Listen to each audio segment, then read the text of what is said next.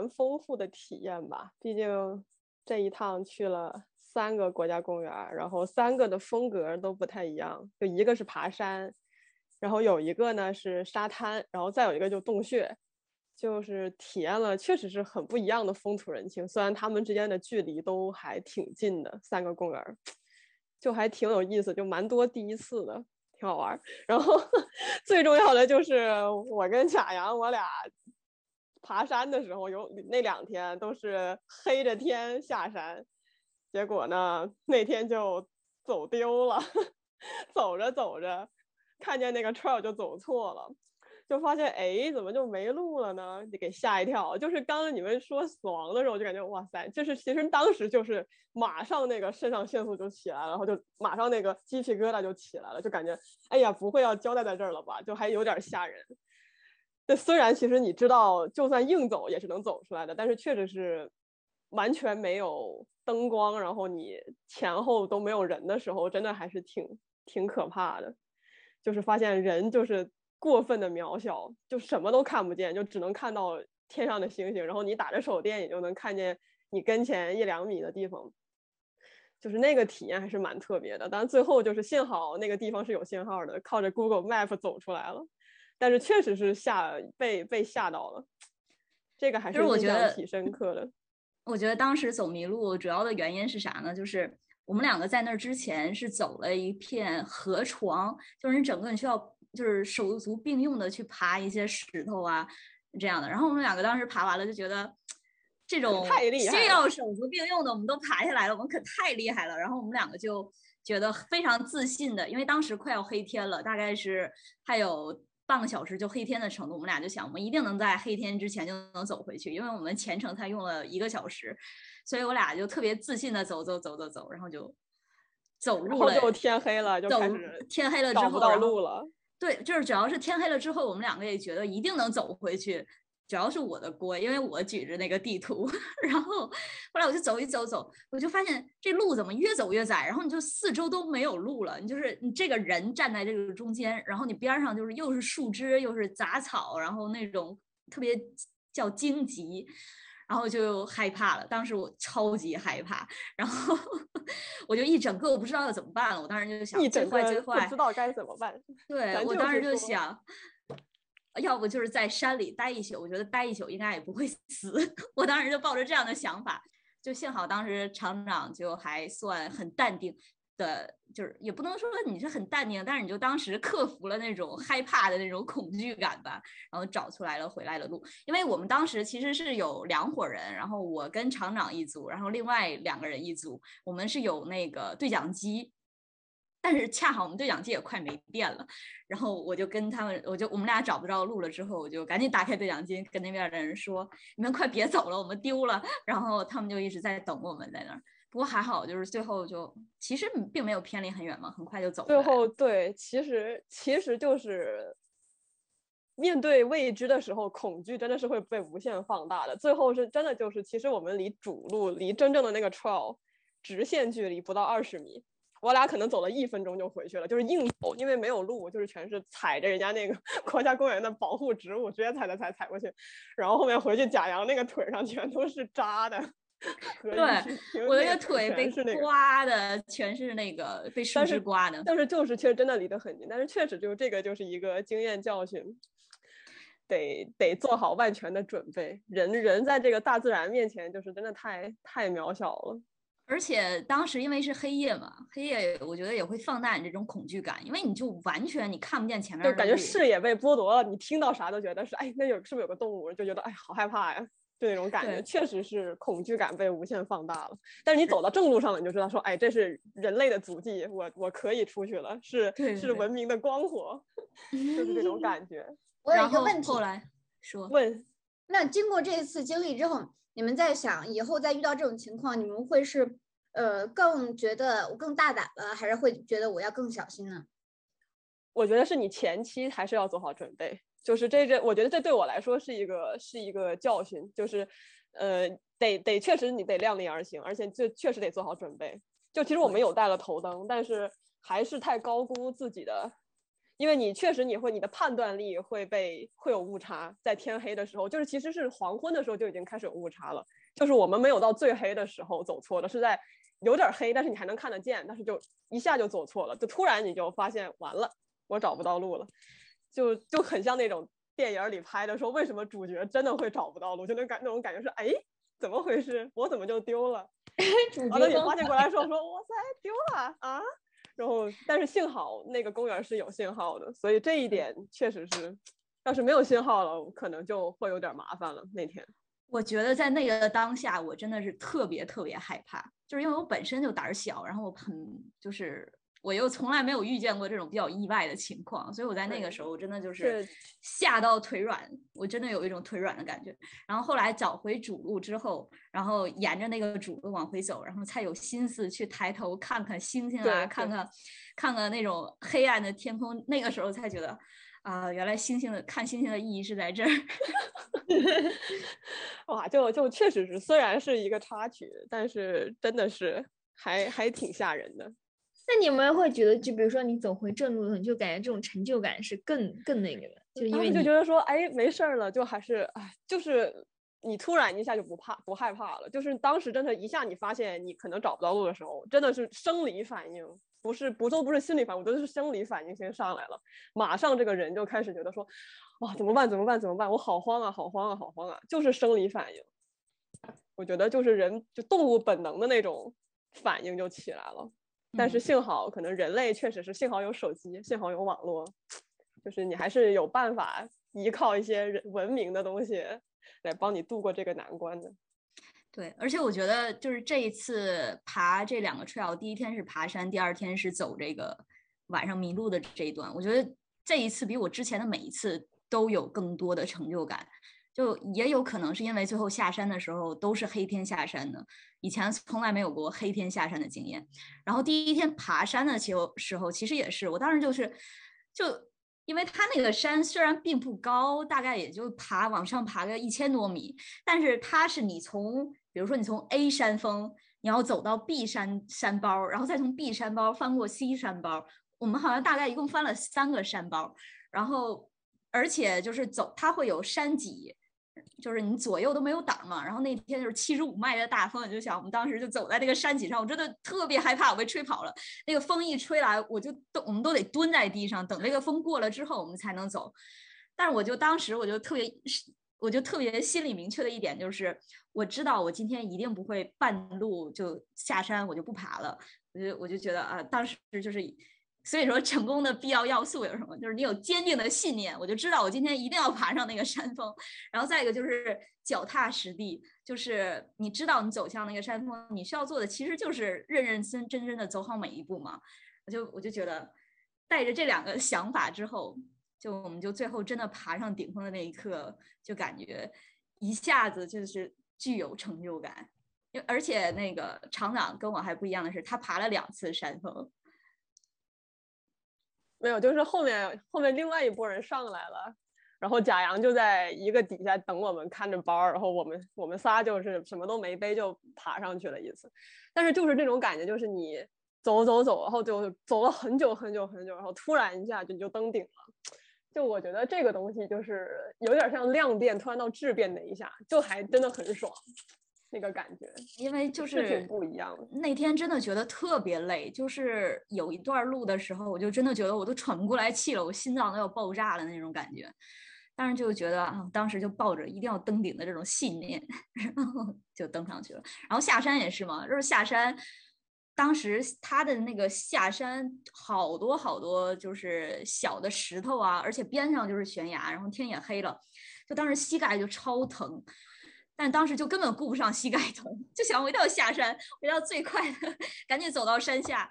然后就最后走到山下的那一刻，看见那个停车场的厕厕所的那个灯的那一刻，也是觉得哎要哭。因为它就是一路上没有没有任何的灯，就是唯一的灯就是停车场的厕所 有一点微弱的光，就是你爬山的时候你是能一基本上你在第一个山头的时候能看见停车场。然后翻到第二个就看不见了，所以呢，你就知道说，哎，我翻回第一个了，因为停车场那个厕所在那亮着，然后越来越近，越来越近，但是就是还是很远。就当时下山了就想说，怎么走这么远？因为爬的时候往上爬你不觉得，但是回来了真的是怎么还在下山，就一直下不到底，一直下不到底，然后终于下来了，就觉得哎，我的天啊，这真的是太痛苦了你们了。爬山除了有成就感，还有有那种征服感吗？就是就是你爬过一个山又一个山，最后终于登顶的那种，就是想要征服它的感觉。就包括你，我为什么一定要爬上去？我一定要到山顶，会给你们带来那种征服的快感吗？就想干出这个事儿呗，可能也有一定征服感，而且确实是你到顶了，因为他就是说你，那就那个是属于德克萨斯州最高的一个点嘛，你登顶了，你就是那个最高的人，然后你就会觉得，哎哎，这个荣誉我一定要有，就会有，而且会有很多别的游客嘛，包括我们自己这波人去的里面，大家也是分散分散的走的，因为速度不一样，你会觉得说我一定要上去，就是你就有这种叫什么野心，有点儿有点儿斗，就是互相竞争的那种感觉。你就看别人上去了，我也要上去。我倒没有征服感，我觉得我更多的就是说，我就知道我一定要想要登上那个顶峰，但我不是说我想要征服这座山峰，但我也有确实，因为我一会儿我们一共六个人，然后就是我确实会有那种我想要在这个队伍最前面的感觉，就是我想要当第一的那种感觉。就是有这种争强好胜的感觉，就是会很想赢，也不知道赢啥，就是有个假想敌在那儿。对我也有这种感觉。就 觉人类就就是是这样，就是你这种成就感，好多时候就是这样，就这种快感带给，就就是我感觉他的成就感可能有一部分也是有这种征服感在里面，就是你做到，然后你就是就是，而且这是你以前没有体验过的这种未知呀什么的，你就发现哎，其实你可以。我觉得这种这种快乐就是比这种就是那种那种低级的快乐肯定要好，要要要快乐的多。对，就是又最后就就是又痛苦又快乐嘛。就是上山的时候还是嗯你你是有那个一希望在那儿的，那是比较快乐的。下山就有点痛苦了，因为你知道你得走下来，然后你就会一直一直想着，哎，怎么还没到？但是就是最后下来了，你你也就快乐了。我这一次爬山，我的脚上一共磨了五个泡，然后我的两个脚指甲全青了，到现在还没好。所以就这次爬山，应该是我就是我爬过最难爬的山，就是但我之前也没有爬过什么山嘛，那我就觉得我特别享受这种，我就是还真蛮享受，我身上带有这种就像是勋章 啊，勋章，对对对对对对。但跟我们一起玩儿的人，就是有几个男生嘛，他们就不是，他们就磨了那个脚破了之后，然后就会很很软弱，然后就不想爬。这么说人家不太好，但是就是他们就会有放弃的想法呀。然后我就觉得，我会内心里我就觉得。就虽然可能他们在其他的方面学业上做得很好，那我就会在这个方面我就会瞧不起他们。也 就是考验你的耐力，考验你的耐心，然后以及就是你的野心。一种韧性吧，我也想要通过这个来证明，来给我自己证明，说我只要想要做到这件事儿，我就一定能做到。其实这个，我觉得，我觉得这种带来的成就感，这种带来的激励感，是能够激励到我做其他的事儿的。那你从这这次回来之后，就是呃，给你产生的影响，对比你之前在对待生活或者学习上有什么就是比较不一样的地方吗？哦，真的，我觉得还蛮大影响的。就是可能因为之前就是虽然有，就是也是体力上的爬山啊什么的，但是并没有到这种挑，就是挑战了我以前没有挑战的那种感觉，所以就所以我是从这次回来之后，我就每天要走一万步嘛，我就觉得我抱着的想法就是，就是我想要做成这个事儿，然后同时一万步也并不是。相比于你爬七个小时的山来说，一万步太简单了。所以我觉得至少它会激励我去坚持每天走一万步这个事儿。然后再一个就是，我觉得我会联想到一些，比如说我现在写就是学习上面的一些东西，确实会有一个激励作用吧。就是你没有感觉到，就是你做一个这个事情的时候，就是你拓宽了你能力的边界，就是本来你是五十的，现在你到了一百了，那那在一百以下的事情对你来说其实就不是事了，就是本来可能七十五能力值需要你七十五的事情，你现在觉得 OK，因为你已经知道了你能做到更多的东西。我觉得好多时候是这样，就是你你你成功了一些事情之后，你在做后面的事情的时候，你就会觉得很容易，因为因为你知道你曾经做过比这更难的东西。对，而且是一个，我感觉是一个正向反馈吧，就是因为我觉得在这次玩之前，我已经很久，我自我感觉我很久没有做成一件事儿了，就是我觉得我每天活的都很无所，就没有意义的活着，就是也有那种迷茫的感觉。但是我觉得这次爬完山之后，我至少就我知道，就我还就是会给我一个正向的促进作用，告诉我自己说我还是有在积极的生活的。嗯，就跟我以前也是，我也总觉得就是每天浑浑噩噩的活着，然后也不知道干嘛，就是每天做的事情就感觉自己也烂也菜干嘛的。就是就是经常会有这种感觉，就可能给你的反馈，但后来想想，可能就是大家也都这样，只不过大家不说而已。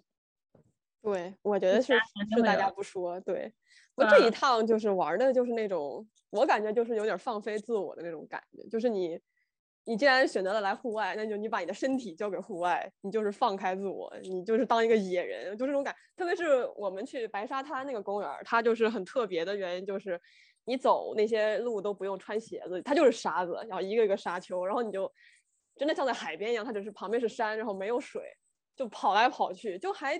挺释放的，就有点回到为什么人会要动来动去，他就是需要一点来释放他多余的那种精力和负面的能量出来，然后你释放出去了，发现啊，就是看这个夕阳就很美好，然后回去吃一个饭就觉得今天又是美好的一天。对，我觉得在那个白沙滩国家公园的时候，就会有一种回到小时候的感觉，就是我可以特别开心的在那个沙滩上，我想在沙滩上躺着就躺着，我不用担心说我的身上有沾了多少的沙子。然后我们当时有租那种滑沙板嘛，然后你就可以从就是沙丘的高的位置一下子滑到沙丘的底下，然后但是你就为了滑下去，大概不超过五秒钟的快感，你需要大概。往就是特别艰难的从沙丘底下再往上爬上去，但就那个，我觉得就是那个下午，我真的过得特别快乐，因为我觉得乐此不彼的，就是真的很累，爬上去真的好累啊，但是下来就是快乐一瞬间。对，就是那一瞬间会觉得我把就是也是我们人多嘛，然后大家就一起可以特别开开心心。哈哈的大笑的那种感觉，就就像我们当年在佛罗里达是一样的嘛。就是你在那一瞬间，你把你自己的身体交给了大自然，然后你所有的快乐，你所有你没有烦恼，然后所有的快乐就是被玩而牵动。对，最简单的快乐，好，就还挺挺纯粹的，但是确实是很很有很有意思。现在想就觉得很很很棒，那个地方。我感觉就是这种，就像是在旅行中找到最纯粹的快乐的那种感觉，让你忘掉你正在就是经历的那些就被打扰，或者说就是你的快乐被打扰的那些东西，比如说你的学业或者你的生活，你把这些通通的烦恼全都抛开了，就只是享受此刻，享受此在的你的那种快乐感，就是那种很纯粹的快乐感，就是旅行可能带给大家的一些就是很很享受的地方。嗯确实，哎呀，那你其他还有什么比较难忘的瞬间吗？就比如说，嗯，尴尬的也好，或者说让你们就是让你们更难受的，或者说不，我们这一趟就是就是也是，我感觉就是一一大波人出去玩，真的你的旅伴 还挺重要的。就是这一趟其实其实就是算是性格还合得来，但是毕竟大家住在我们住的 Airbnb 嘛。然后涉及到吃饭呀，然后，呃，轮流用厕所呀这些问题，或者开谁开车呀，啊，就是感觉旅伴的选择真的很重要。有好的旅伴，你这个你的整一趟旅程会会至少轻松很多，然后也会快乐很多吧。这就是不得不说，有一些普信男还真的是既普通又自信。对，这确实是有一些人真的是。哎，让你觉得不太不太行。对，真的，其实就是之前每一次跟女生出去玩的时候，我就觉得好像女生之间都会互相包容，然后并不会在一些小的决决策事件上发生什么你争我抢啊，或者是怎么样。抬杠也不会对抬杠。然后我跟厂长有过两次跟直男出去旅行的经历，这两次都不太快乐。就是我们第一次是去新奥尔良的时候，跟两位直男一起的，然后就在路上就是真的彻底大吵一架，然后从此之后再也不联系了。然后这一次，呃，但这一次可能是因为年龄增长了，就可能有一些看不惯的事儿，也不会再去不吵了，不去吵了。上一次是有点是原则性问题，有涉及到安全问题的。这一次就是其实主要是生活上，然后有些我觉得是价值观不太一样，然后包括普信男就太喜欢抬杠了，就实在是不是很想跟他们抬杠。而且还不爱干活儿。对对，就是大家的大家的就是 peer support 不是很不是很重，就是你作为一个集团，大家出去旅行，我觉得大家是要互相去支持的，互相提供帮助的。然后我觉得可能是单纯是女生的小组，就是关系比较连接的比较紧密，但是有一些男生就是感觉就是他会天生的觉得他享有享福的权利，他可以不需要付出，不需要做贡献，他觉得他来的就是贡献吧？可能我也不知道，不知道怎么想的。他就是会觉得理所当然，你们女的就应该怎么怎么样，对，就是我会忍不住的顶一两句，但是后来就是觉得，哎，反正也没有必要，就也只是恰好一起出来玩嘛。所以就是旅行 tip，就是不要跟男生一起出去玩儿。对，不不排除有一些人还，我们这里面就我们有三个男生这一次，有一个男生就是相比于另外两个就是明显的会好很多，就是感觉更有教养，但是其实就是只是最最低限度的一个 bar，只是有一个人过了这个 bar，显得他很不错，剩下那两个就是直接就 fail 掉了，就肯定不行。有六十分儿，我们就会觉得很满足了。所以，我们对对男人的要求是多么的低。真的是只要六十分就可以了。你说到这点，我就想起来，当时我跟 Kim 在商量要去就是北上去到苏格兰高地的时候，当时 Kim 有说了，他有那些几个朋友说他们要开车过去嘛，可以带着我们一起去。然后我就问里面有男生吗？Kim 说有两个男生，我说 pass。然后后来就决定我们两个一起吧，但其实我们两个一起就很。很快的，因为我本来我们俩就本来就很熟很熟很熟了，然后我们又一起去旅行过好几次，然后这次去的时候，我们俩就是，而且我们俩都是很懒的人，我觉得我们俩都是不想 Kim 可能稍稍微早起，但是 Kim 很慢，然后呢，所以他早起他收拾，然后他差不多收拾好了叫我，然后我们俩一起起，就包括我们当时去大英。就其实我们预定了两次去大英，第一次去大英去完之后，我们觉得不够看，还要再去一次。结果我们就非要每天早上要吃一个好的 brunch，时间再紧我们也要去。结果吃完之后一点，然后就有时候就错过了。所以我们整体来说，我觉得我们这次旅行就是很享受，就没有那种时间特别时间感的那种感觉。就是我们想要去做什么去做什么，也不要就是根据那种虽然我们有一个大概的计划，但是我们也不要去非得去赶时间那种。就是我们想要去享受这个早餐，那么就去吃，然后就很放松的去吃，没吃吃两个小时，然后就包括我们在。Grand c o l e 那那那边吃了三次早餐，然后我们吃的都是好长时间，就坐在他门口，然后边吃饭，然后边看着就是国王十字车站旁边来往的一些行人，然后就因为都全都是阴雨天嘛，但是你看那些小雨，就是那种很清新的风吹过来那种感觉，就是很舒适，很舒适。尤其你又吃那么好吃的早餐，就很享受那种感觉。然后我们到土耳其后，我们那天就是在。我那那天也遇到一个特别尴尬的事情，就是我们去吃那个土耳其早餐，他们土耳其早餐就是看起来巨丰盛，其实很难吃，因为我们觉得很难吃。它就里面有各种各样的果酱、巧克力酱，一大一大堆的 cheese，然后剩下就是番茄。番呃，除了面包、番茄还有黄瓜，就这些东西，然后我们俩就吃的很难受嘛，那么就坐在外面吃。当时正好是就是晴天，就是太阳出来了，就是我们在呃我们在伦敦都是阴雨天嘛，然后突然感觉一个晴天，我们就在外面坐着晒着太阳，但是那种感觉就很舒服，就晒着日光，然后我们俩就坐在吃早餐，然后喝着咖啡，觉得哇好棒呀，而且当时还有土耳其红茶。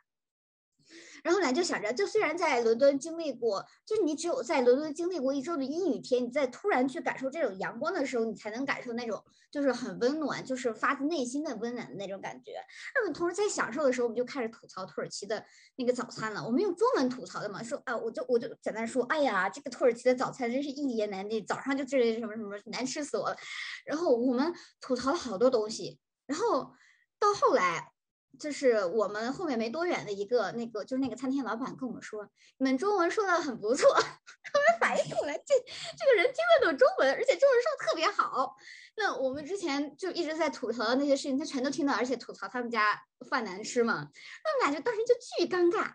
那那个老板就开始跟我们说，他说他在上海待了八年，然后他说他现在正在打电话要联系在附近开一家中餐馆。我说要做什么菜呀？他说嗯，就川菜呗，川菜好吃。然后他就要开，他说这几天都在谈合同，可能明天后天就签好了。那我当时我跟 K 还在想，如果实在不行，我们回不去，就跑到他那个中餐厅去打黑工。对，我当时还我还想还吐槽，我说我说怎么会有人问我说中文说的很好？我就我长这么大从来没有过人跟我说说你中文说的很好。我说这个事情就有点诡异。我说那我是中国人呀，奇了怪了。但这真真挺那个的，就是你想，哎，他听得懂中文，他早不说，等我们都说完了，他在那他在那再回你。他可能就是想等你们说完，他就想听听你们吐槽啥，说不定。哎，这个还挺挺有意思的。我感觉他们那个早餐真的是华而不实，就是看着哇一大盘啊，巨大无比，全是就是可能就是吃不惯，就像我感觉就是，就是像美国的就北美这些甜点，就是能齁得死人的。我就记得之前感恩节去一个老师家吃饭，然后他们有人带了那个巧克力的棒蛋糕，然后旁边一个人就跟我说这个超级好吃，特别好吃，简直是 amazing，你快尝尝。然后我就很谨慎的切了一小块儿。真的是，我都是生咽下去的，真的好齁啊，就巨甜无比，就除了甜味儿，我啥都吃不出来，就简直是唰一下，感觉就是你的血糖整个要拉满了。就我觉得好难吃啊，还得还得说，嗯，真的不错呢，确实好吃。就是你还不能跟人家说这好难吃。你说这我就想起来，当时我跟 Kim 去吃一家那个餐厅，那个餐厅就是在我们第一次住的酒店附近的那家餐厅，它其实做的很好吃，然后那个服务员也挺好，就是他他给你那种不是特别就是礼貌的那种服务，但也不会让你感觉到粗鲁，就正好的那种感觉，还会跟你开几个玩笑。然后我们去吃了两次吧，然后那天晚上去吃的时候，Kim 就说，哎呀，点个不一样的甜点。那他点的那个甜点，点点完上去之后，因为 Kim 最近不是在控血糖嘛，他买的那个血糖监测仪，然后那个甜点上来了之后，就是它是外面全是糖，里面是一层奶的那种感觉。然后 Kim 当时吃了一口，他就说这个太甜了，他就吐出来了。然后他就不吃了，他就把里面的奶扒光，外面的糖就都没吃，就基本上等于吃了只有九分之一的那种感觉。然后就到最后，我们就说要走结账的时候，那个服务员就看到了，他就。很不开心，他就问 Kim 这是怎么回事儿，就是 Kim 竟然就点了这个甜点就没有吃，就扔那儿了，咬了一口。然后 Kim 就说啊，我不能吃甜的。那个那个服务员就很奇怪，你不能吃甜的，你为什么要点甜点？他说这个不甜的。Kim 说这对我来说很甜了。我说我跟他解释，我说啊，他最近在控制他的血糖，他不能吃太甜了。那个那个那个服务员就说你不能吃太甜，你点这个干什么？你点了你就不吃，就觉得这对他们很不尊重的那种感觉。然后我跟 Kim 就一直在那解释。然后就后来我就还跟 Kim 说，你不吃甜的，你为什么要点它？点那个东西，点完之后你你就吃了一口你就吐出来了，就是对着人家的不尊重，人家觉得。哎，说到这个点菜，我又想起就我们这一趟出去玩儿，然后也是有一天下来要去吃一个，就是买外卖回家，回回 Airbnb 吃，就去了一个 local 的卖鸡翅跟汉堡的店，然后呢，从我们。还没到那个店之前，还去了趟沃尔玛买补给，然后这个过程可能有三十多分钟。然后呢，那一帮人就一直在讨论点哪个口味儿呢，就开始算，因为他每个口味儿就是，比如说他多少钱是二十个鸡翅，然后多少钱又是多少个鸡翅，就开始算。哎，这个我们要点四个口这个口味儿的，四个那个口味儿的，就算半天，算半天，算了半个多小时。然后去人家店里，白搭，全都重新重新再点了一遍，相当于，然后就在纠结是，哎，我们是点二十个鸡翅还是三十个鸡翅呢？就想半天想半天，然后因为我们六个人嘛，就最后就是点了粗的那个，还点了汉堡。就是我就感觉有时候这个决策呀，真的是你得斩钉截铁，马上立即就你得决断，因为特别是跟直男们真的太太痛苦了，就是就是杠那几个鸡翅，想半天想半个小时也点不出那几个鸡翅到底点点多少个，然后也想不出口味，然后你还不知道人家是什么口味，还去店里问，又问了一遍，最后还是我们决定的。反正就真的很痛苦，我就感觉为什么男的这么这么磨蹭呢？就是他一点都不当机立断。我觉得直男特别喜欢在这种小事上赢得一些话语权一样，然后仿佛他掌控了整个世界，仿佛他选哪个口味儿就是他就他能做主，就他特别厉害。但是这这对就是很无语，就大写的无语。就为了比如说去超市买个什么东西，在那儿荡半天，我就觉得你就你就去不就行了，就干嘛？然后说三遍也没人干。真的太痛苦了。就出门玩真的是要谨慎，找直男一定要谨慎。而且还有你们六个人的 group 可能有点多了，就是就是人与人之间协调起来就很麻烦。我跟 Kim 就我们俩，我们想干什么就干什么，对，就是就只需要一个人的提出，只需要另外一个人同意就行，所以就很多方面就很自由。所以我们俩就是。当时我们你知道，直男他不是不同意，他是必嗯须得杠你一下，就他必须得给你抬杠。然后其实最后那个方案的得出来的结果可能没有什么差别，但他一定要提出一个相反的观点，然后希望你同意他的观点，就是他同意了他就高兴了征服欲，他有征服欲，对他就是有非常大的征服欲。很可怕。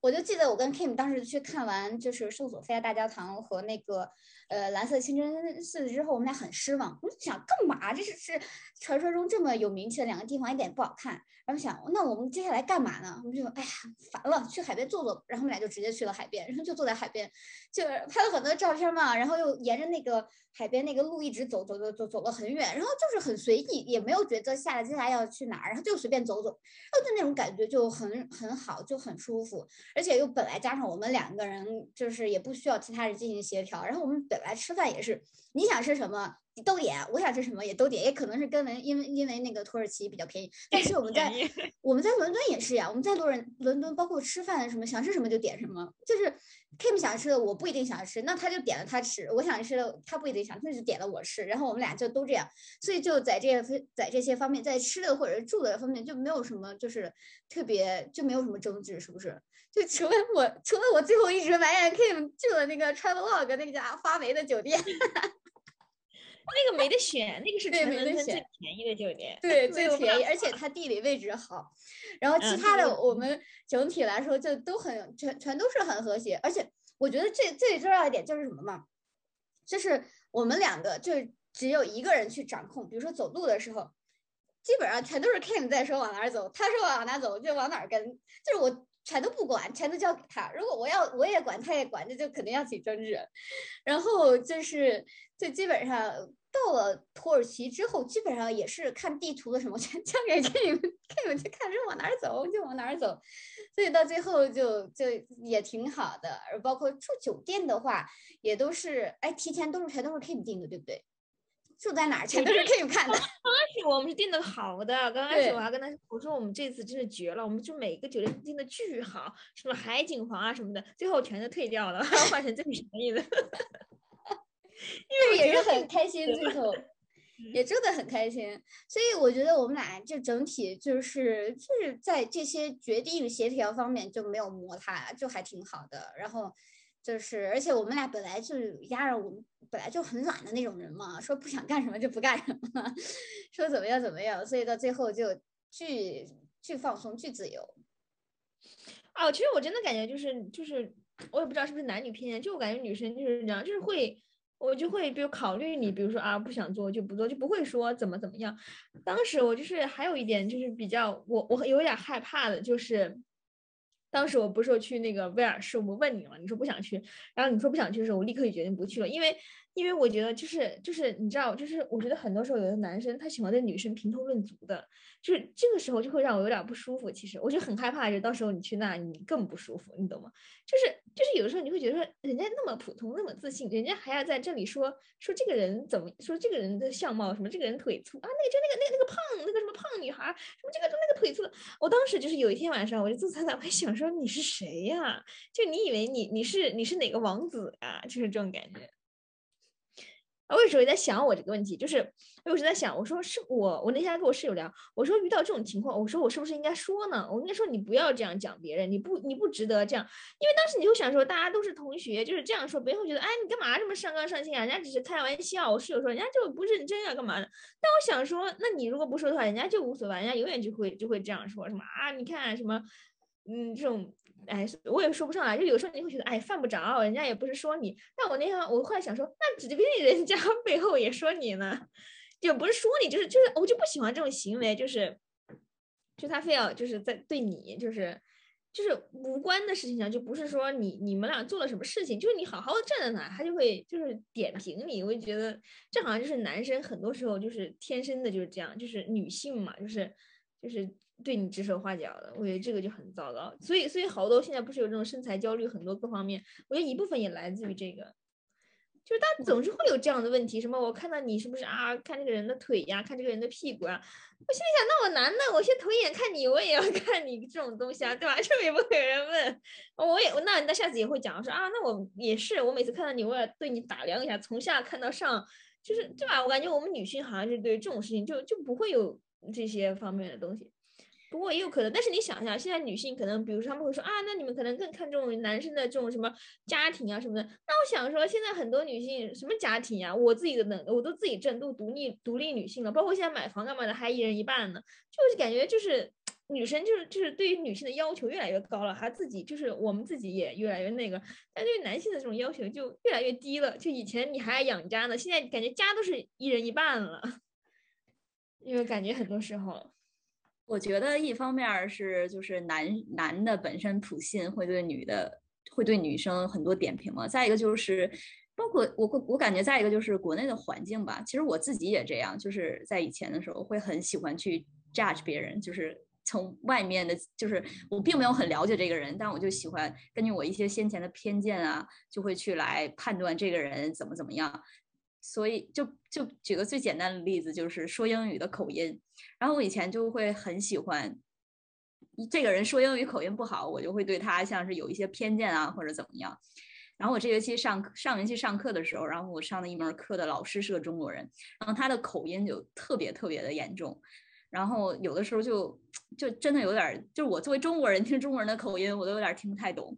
嗯。但我跟他就是有一次 office hour 聊的时候，就聊到了一个，就是他就是说很多中国来的学生就不喜欢去大声表达自己的想法呀，会有很多各种各样的顾虑啊。然后他就是说，他就从一开始来美国之后，他就从来不会去害怕别人去怎么看他，不会去，他不会有这种心理障碍。我当时一听，我就觉得有一种茅塞顿开的感觉，就是因为。我为什么不敢去发言？很多时候我就担心我说出来的这个话会不会让别人炸着我，会不会让别人觉得你这个问题很蠢，说或者说你的表达不清晰。然后，但我为什么会担心别人会这么炸着我呢？其实是因为我以前特别喜欢用这个角度去判断、去评判别人，所以我我我意识到这一点了之后，我就会刻意的去避免自己总是特别偏见的去看别人了。那其实是我我在想，比如说我有的时候，你说你你跟外国人什么的难相处什么的，其实我觉得很多时候是我们自己也也不也也没有很 open，就是说你也很害怕，就是担心嘛，就是你会想说，哎呀，就是别人是不是会觉得我就是说的很蠢呀，听不懂呀，什么什么就是无聊呀，我什么之类的。但其实你现在很多这种社交牛逼症，人家英语各方面其实还不一定有你厉害呢，但人家就是至少他敢表达或干嘛。就是我后来，我后来也在想，因为我的我的导师是一个典型的那种英国绅士，就是属于那种，你你不会听到他说别人不好的东西。然后有时候在想说，就是有时候有架起别人我，在想说，哎，感觉我的导师就是他，就是他可能不会就是这样架起别人之类的，就可能就是就是一个非常，虽然你也不能说他跟你很近啊或者什么之类的，至少但是他让你给你感觉是一个非常 gentle、非常 decent 这样的一个人。然后我觉得这样给我的感觉也很好。所以我就感觉可能以后，比如说我当老师或者干嘛的时候，我觉得包括我现在，就是我也不会说随便就是就是价值说这个人好或者这个人不好。虽然可能内心你还是会有价，但至少你不要表面 上表现出来。就是这样的话，嗯，我感觉你意识到了这一点，其实就是你会慢慢的改掉，你会去就是 assume 别人怎么怎么样的一个过程就也是内心更开放了吧，就是。比如说你，你要是去害怕去表达，就是或者你就是太在在意你在别人眼里的样子，或者说你在太太在意说别人是对你怎么评价的，就算别人炸着你，那那又怎么样呢？就是其实慢慢的也是感觉就是学到了他们这边的一些文化嘛，就是就算你评论我了，那你就评论我呗，评论我是你的是你的权利，但是听不听又是是我的我自己的权利了，所以就是确实是慢慢的就是会越来越开放，越来越外向吧，就是把。原来感觉是说，啊，我我需要呈现一个什么样的样子？我觉得那个样子是我最好的样子，我要给你们看。我希望不要看到我那种就是说错或者显得很很傻很傻的那种样子。但是现在就是感觉，就算犯傻了，或者就算我做错了一些什么东西又怎么样？就是你，你可以可以评价我，你也可以提出你的质疑，提出意见，然后接不接受就是我的事儿了。对，现在是这么感觉的。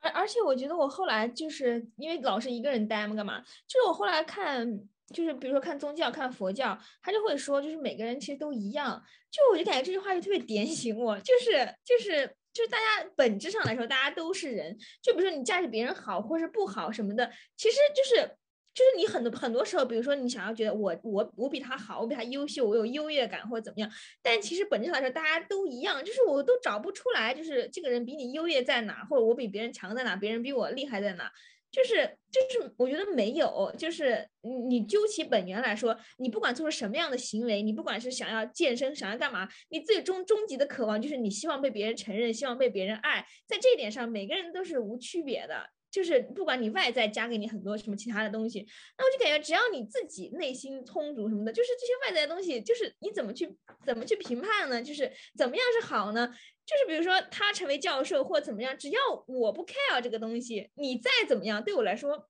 没有什么的呀，我管你是谁呀，对吧？所以我就感觉你你就是就是比如说别人对我的价值，就是我不 care，就是甚至我就会觉得你对我的价值没有用，因为我根本就。不会因为你的价值让我就让我觉得我我难受了，反而我会觉得说，哎，比如说我看你这个人，你的你多么想要努力的表现自己，你多么想要秀你自己优越，其实可能你内心那么的缺爱嘛。但是我觉得我就没有，所以你不管对我施加什么样的恶意，在我看来我无所谓的，就可能可能，但我虽然也不能完全做到，但我感觉就是会好很多，因为以前太害怕别人对我的看法了，就别人会觉得啊我我我不好呀，我很蠢呀，就太容易被别人带着走了。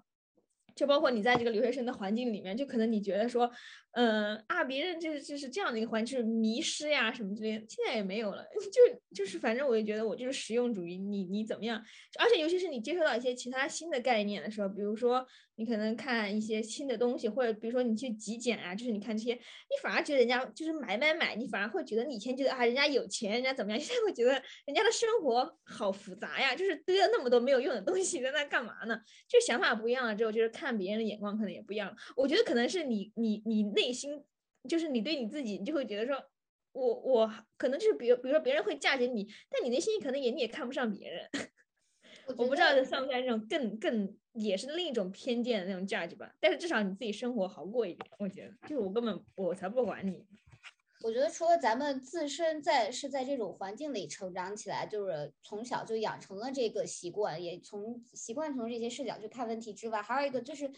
可能我觉得自己内心不够坚定吧，就是你在去担心别人被被自对不认同自己，就是在担心被别人炸 u 的时候，其实你自己其实也是对自己是有怀疑的。嗯，就包括我以前不就经常我就觉得很自卑，然后我觉得我自己什么方面都不好，所以我什么都不敢做，然后就害怕别人就觉得说我做的不好呀怎么样，我就都会去顾虑这些问题。但是我现在看来就是。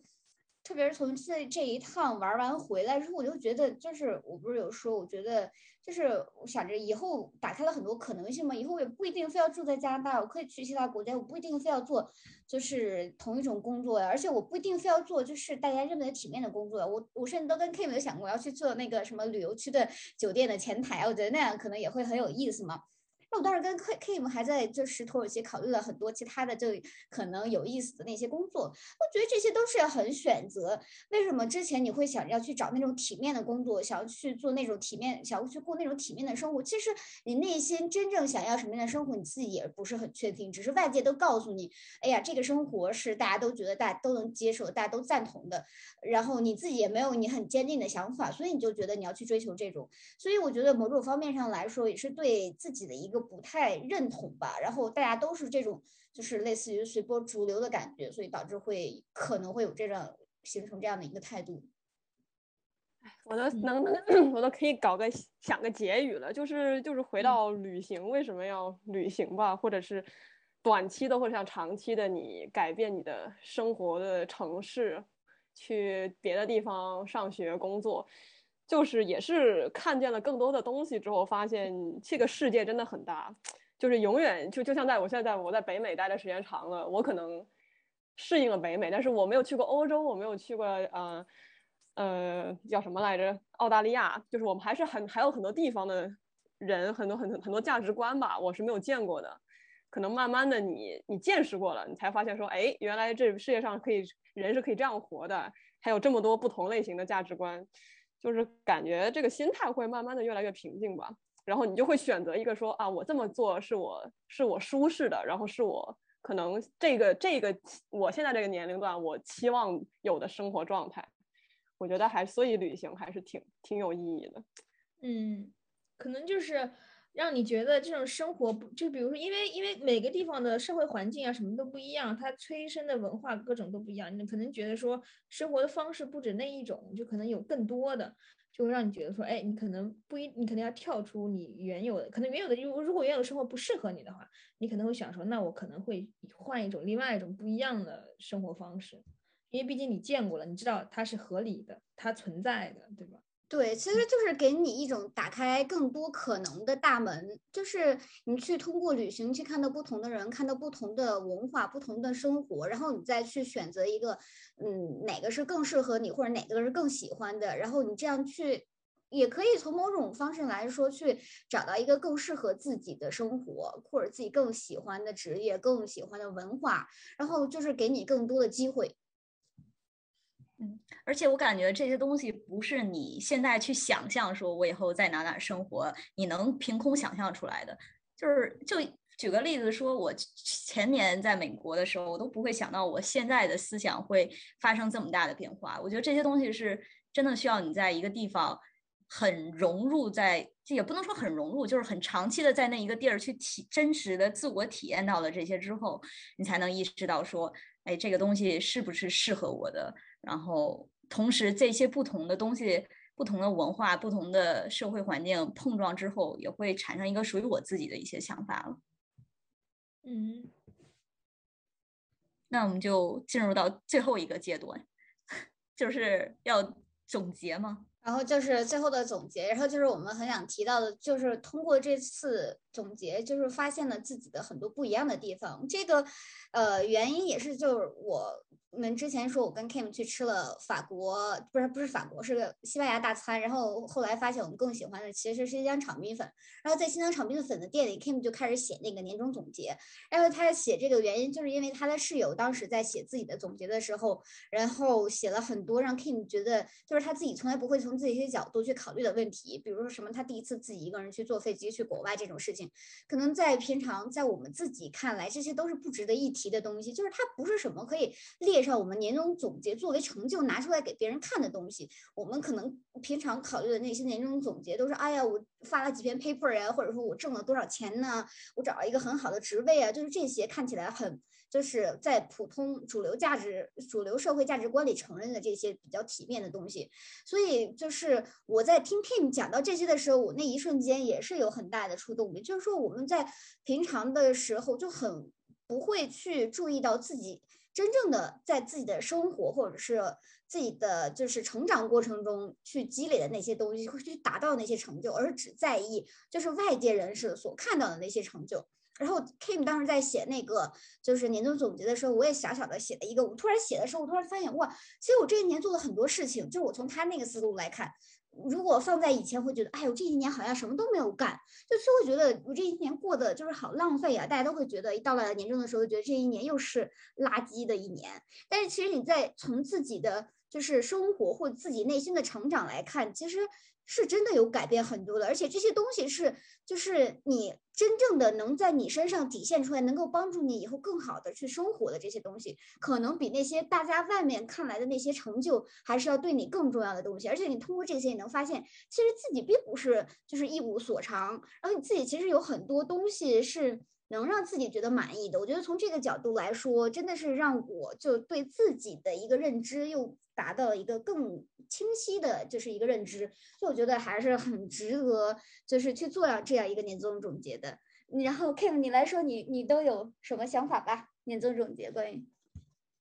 哦，对，我刚刚还在想这个呢，我在想说，哎，要不要可以把这个写下来？因为因为因为我当时是我我室友说这个年终，他就给我写给我看了他的成绩，我说你要不要看？我说看。我当时看了一下，我我我落泪了，你知道，就因为我从来没有觉得说有一个人上面写的说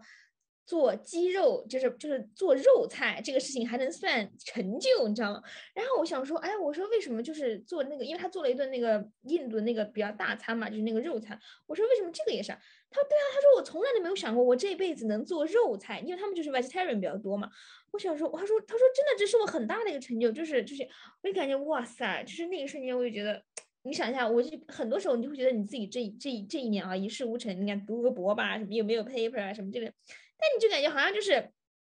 你必须要就跟就跟以前别人说生活一样，好像啊我把这段时间熬过了，比如说啊我我把这个什么呃。这种年就是比如说年审熬过了，我通宵，就是比如说会会有考研，我什么都不管不顾了，然后我就感觉就所有的事情都用在考研上面上上面，然后吃饭就乱吃什么之类的，然后等这个过了，我就可以真正的开始生活了。但你会发现啊，这个事情过了之后呢，你又有另外一件事情，然后你又要全力准备去另外一件事情，但是好像他们就是说，那那天看一个事情，我觉得也很对，就是。这就是其实这是你生活的一部分，就是你的生活就是这样，就是一件接一件事情，不是说你完成了一个事情之后你才能去享受生活，但是就是你的生活是融入在这每一天里面的，就特别好他们就好像说以前不是有个特别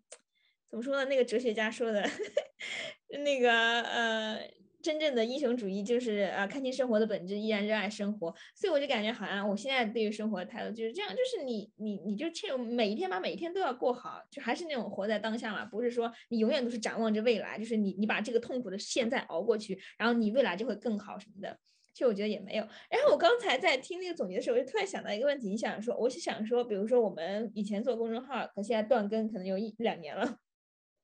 有没有感觉到，就是这两年大家其实成长的也挺多的嘛？就是你你你你可能回头再想一想，你比如说我现在跟我这两跟我两年前有什么样的变化？其实我觉得这两年其实成长的挺快的，就是比我以前的那种成长要更快。尤其是今年这一年嘛，我觉得，而且比如说现在是二零二二年了，我都反应不过来。我我我在写我我在我写我今天那个 to do list 的时候，因为我写一个什么新年的嘛，我居然写的是二零二零年的那个 resolution，就是我连二零二一，我感觉那一年都是。都跳过了，就是就是二零二零二零二一，就像过得像梦一样。就现在已经二零二二了，但是我的那个我的那个时间可能还停留在二零二零，就是我感觉这两年对我来说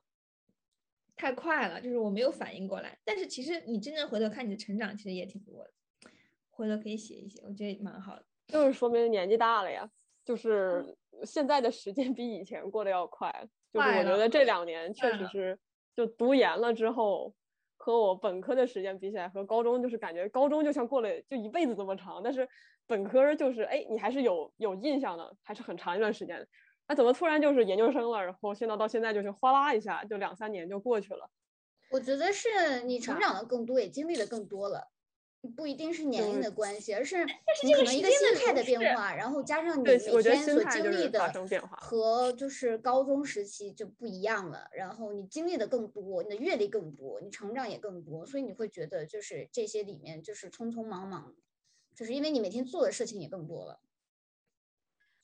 我刚才嗯。呃，就是刚才你 Kim 说到，就是相比于咱们当时去佛罗里达，其实现在已经过了三年多了。嗯，我当时我真的有被吓到，但是其实我会感觉到，我现在和三年前其实是很不一样的一个人了。但我又不知道我到底哪儿不一样了。我觉得就是因为可能我们一直对于我来说，我一直就是想要往前走，我从来不会回头看，说我曾经干过什么，是什么让我变成了现在。这个样子就是从来没有想到去反思一下，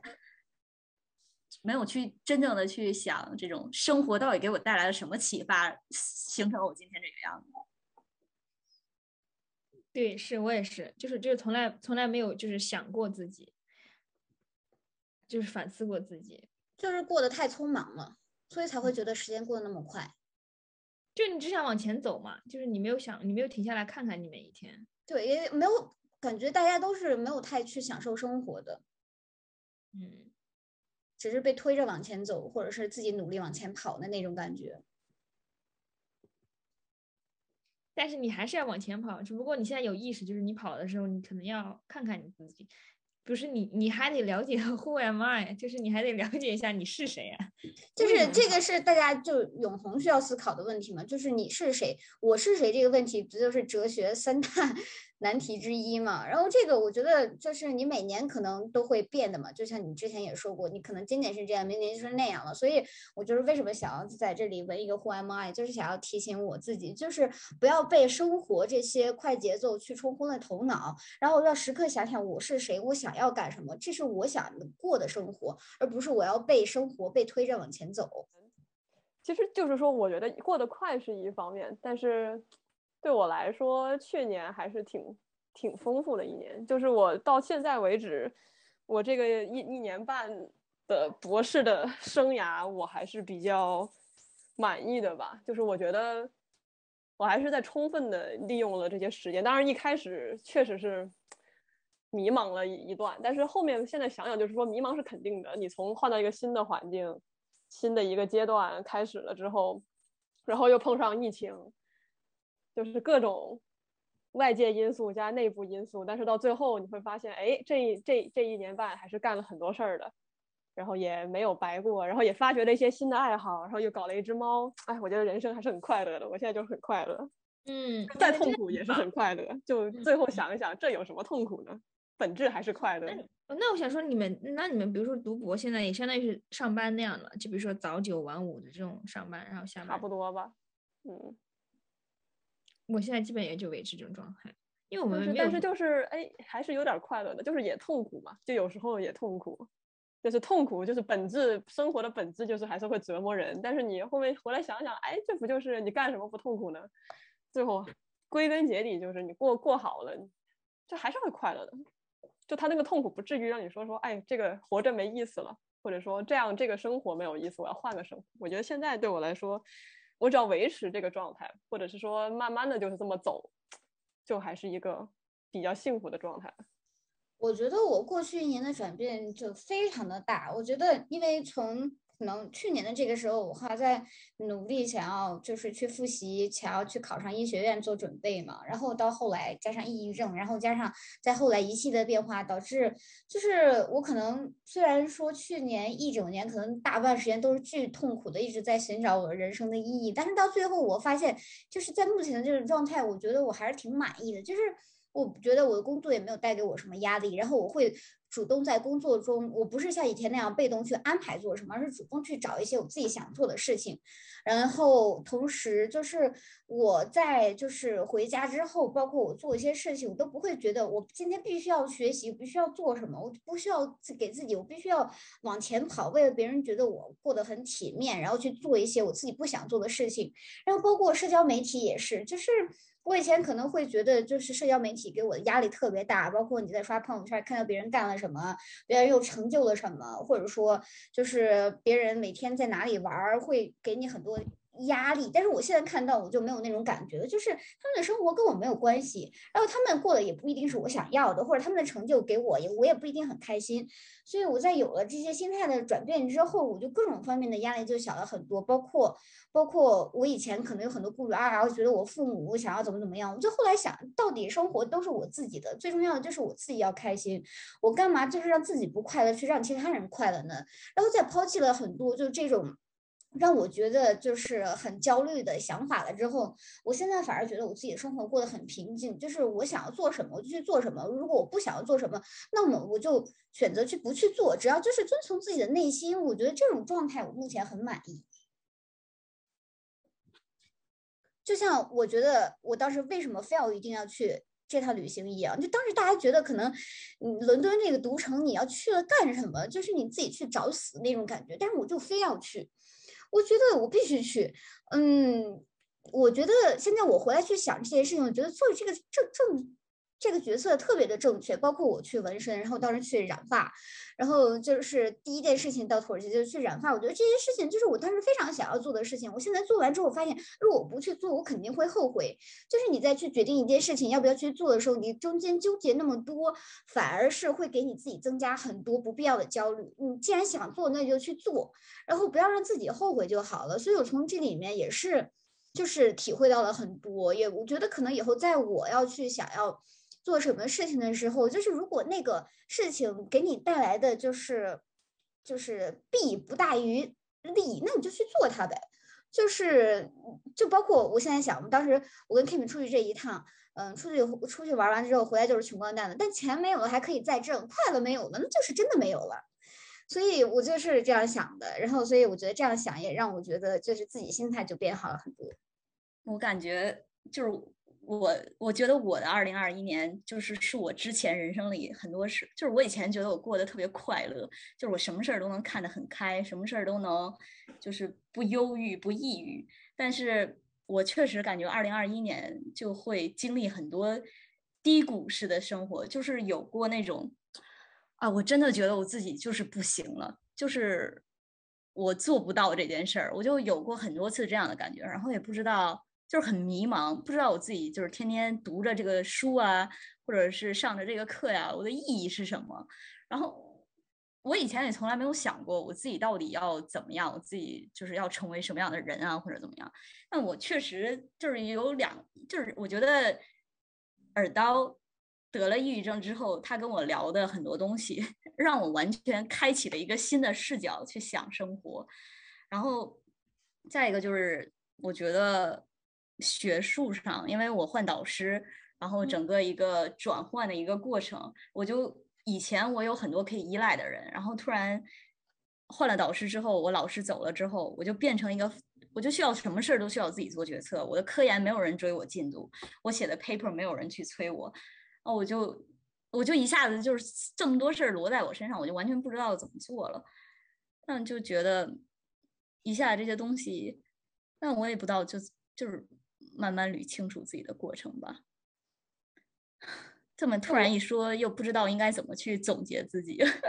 就是 我就说找意义这个事儿，就我感觉，嗯，就是感觉我从小到大都是在说哦，我要找一个意义，但是后面慢慢的就是会觉得说。就算了嘛，就没有没有意义，不是所有的事情都有意义的，或者说不是所有事情你都能找得到意义的。但是，但是你每天还是那么过吧，一天就二十四小时，不是因为你这今天没有意义了，今天就不过了，应该是这么说吧，就过了就好了。就是我觉得我之前做的很多事儿，并不是说我心里知道，就是我心里喜欢这件事儿，或者说我觉得我这么做很顺从我的想法。我从来没有，我就觉得我从小到大的人生里，我从来没有做过这样的事儿。就是虽然说出国呀。呃，读博士啊，其实我都觉得可能很大因素上是我觉得啊，可能就是到了这个阶段，这样是我最好的选择，并不是很出自于我内心去做的事儿。我现在就是觉得，一方面就是我在去年的时候，我觉得我做了很多我出自于我内心想要做的事儿，所以我觉得这个是我二零二一年一个最大的成长。然后再一个就是我在二零二一年，我觉得我能够更加包容的去看别人了。我以前可能很喜欢去批判别人，我很喜欢去，我就看不见别人的优点。我我以前是这样的一个人，但我觉得我我在这一年里，我真的会很用包容的，不能说包容，就是我会去用欣赏的眼光去看待别人了。然后同时，我看见了很多我自己，如果想要未来，比如说想要更好的进步，我看到了我自己很多需要改正的缺点。呃，这种是我以前我以前从来没有用这样的角度去看我自己。你说这，我突然想起来，我觉得我这个抑郁症就是一个我就是就是我的一个三观重建的一个过程。你看，我从一九年就是咱们那次加州玩完回来之后，就是我当时不是一直在就是想要去。读博，然后，然后又有人劝我不要读博，然后又觉得又从导师那儿得到反馈，也觉得读博不好，然后就是那种就是我不适合读博，然后就。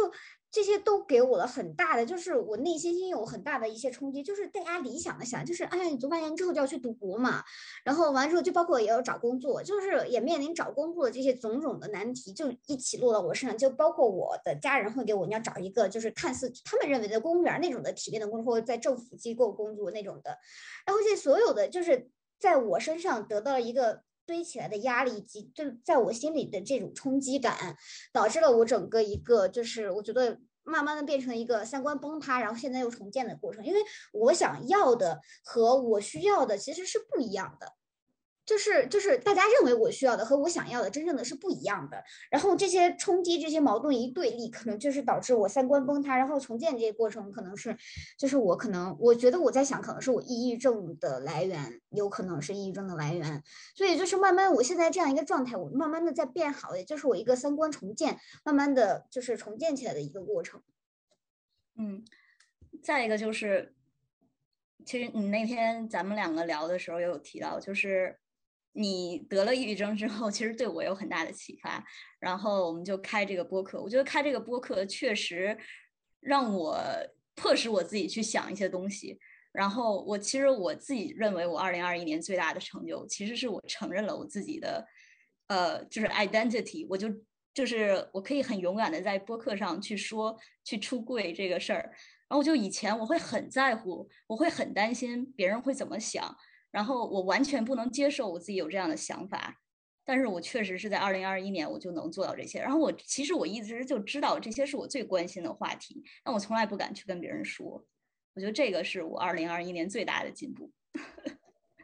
对，还有咱咱们俩再去在播客里面聊性这个话题的时候，我觉得那一期也是，就是就像在之前，咱们可能会觉得这些是就是不太好意思讲出来的问题，但咱咱们真的在播客里去讲了这些的时候，发现其实这些并没有什么让人觉得就是不好意思讲的地方。其实我觉得就是做这个播客，就让我在很多方面也有了成长。就是你可能需要在输出你自己的观点的时候，你要对这些很多东西去进行一个整理。就是你可能以前你的脑子里都是乱乎乎的，嗯，也没有一个特别就是清晰的思路。但是你再去表达这些的时候，你慢慢的就会发现这些很多事情，你对他的观点怎么，你看他想法怎么，你以后再去总结出来自己的观点，所以也是一个成长的过程。所以如果你俩以后想要梳理你们两个内心的想法，欢迎多来我们这个播客做客。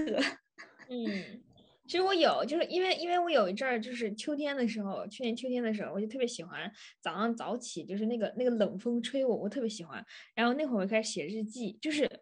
我就写那个叫量化我自己，就我觉得很有意思。就是比如说，因为我以前我就总暴饮暴食，就控制不住我自己吃东西，然后我就我就在那算，比如说我吃一个这个三明治是十二点吃，吃完三个小时以后我饿了，然后我就知道哦，对我来说一个三明治维持我三个小时的饥饿，就做这种很多这种东西。我觉得既有意思，就是这也是了解你的一个方面呀。就感觉有的时候活成像一个傻，就是我就是像一个那种 nerd 这种书呆子那样的人，我觉得挺有意思，就很单纯，就是一切东西就没有那么复杂，就是就是基于这种这种基本的这种需求啊或什么的，我觉得挺好的。所以我现在我现在还挺想尝试这种极简的，因为我觉得也很好，就是 不需要搞太多东西。嗯，对，其实我觉得慢慢了解自己真的还挺重要的。嗯，对于个人未来的发展来说。嗯，而且我现在也是，就一切都靠我自己，就是也没有导师催我。然后我们组大家也都就除了我，没有人来办公室，就就只有开组会，一个月见一次面，就是所有人都不会管你，就是你你自己不管你自己，你就你就自己那个吧，就是就是不会有人管你的，就就很烦。就是以前就是不会有这种问题，所以以前有很多自己的问题，比如说懒呀、拖延啊，但老师催你啊，你不写怎么办呢？现在没有人催你，你不写就交不成。那你就自己等着办嘛，所以就很多问题就出来了，所以就焦虑啊，然后再弄啊什么的，就是改正吧，可能也。你是不是要把这些要剪到？你还要剪你的播客？对呀，我觉得这期播客可以分成三期了，上中下。好长啊，都四个小时了。对，本来我本来我想着这是一期比较欢乐的话题，没想到最后又回到了严肃的本质上。就是我们前面几期都全都是比较严肃的话题，对不对？全都很严肃，就是没有啊，就是就是你生活的本质。其实我是觉得生活的本质是痛苦的，但是你你这个痛苦是杀不死你的，只要他杀不死你，你就能找到快乐。但是你想，这是很快乐，这跟你爬山一样。其实你爬山本身，比如说很痛苦，干嘛？本身就是一个痛苦的行为。对对，但你爬完了快乐。我感觉这就像是那种莫名这种快乐，相当于是多巴胺跟血清内啡肽和内啡肽，对。这只只有你经历了这种痛苦的过程，你才知道快乐那一瞬间有多难得。对，就是快乐的来之不易。快乐，对，所以就会有动力去为了追逐那一瞬间的快乐而去付出前面的那种辛苦了。对，这个是对的，同意。OK，这期节目聊得很长，我预计可能会有。事儿中下三期了，希望大家不要觉得我们特别唠叨，但是我们同时也希望能通过这期播客的分享，然后能给大家带来一些快乐，然后同时也希望我们的另外两位嘉宾能常来我们的节目哦。呃，顺便一提，我现在也有三十八个粉丝了，开心！